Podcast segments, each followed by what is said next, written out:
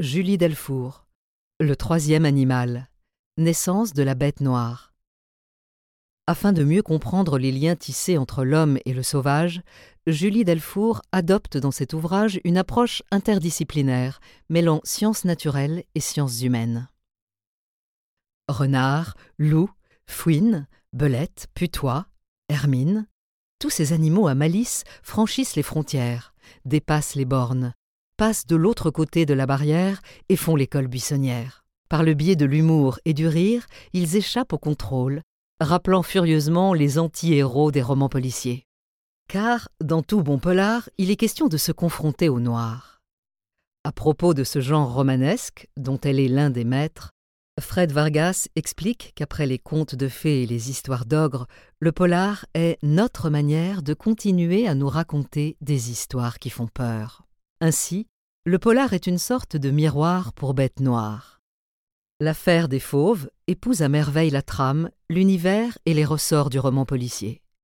Même décalage, même liberté, même basculement du côté obscur.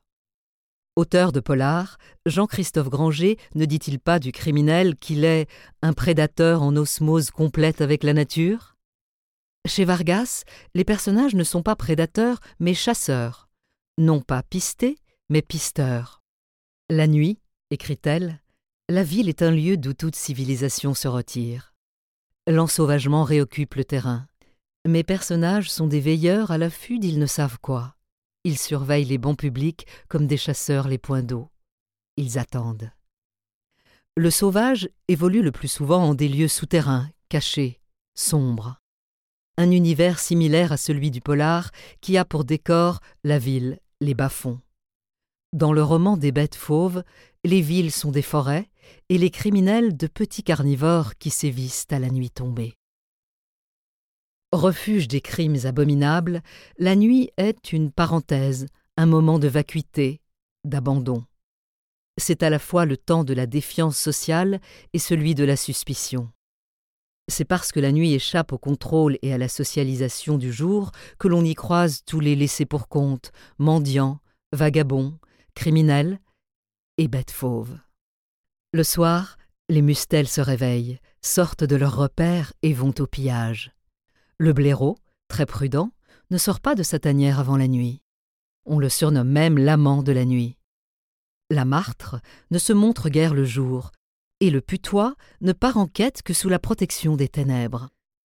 À l'instar du renard, qui ne sort de son repère qu'à la tombée de la nuit, cherchant à surprendre quelque proie endormie, les mustélidés sont des chasseurs nocturnes. L'hermine est noctambule, comme tous les brigands et la fouine attend l'arrivée du crépuscule pour s'introduire dans les basses-cours et y faire ses coups. Quant à la belette, il va sans dire qu'elle ne travaille pas au grand jour, et coram populo, elle va traîtreusement en chasse pendant la nuit, marche silencieusement. Tous ces animaux vivent en quelque sorte à l'envers de l'homme. Plongés dans le sommeil le jour, ils sortent rôder la nuit, prenant le contre-pied de notre rythme journalier, afin de mieux commettre leurs méfaits.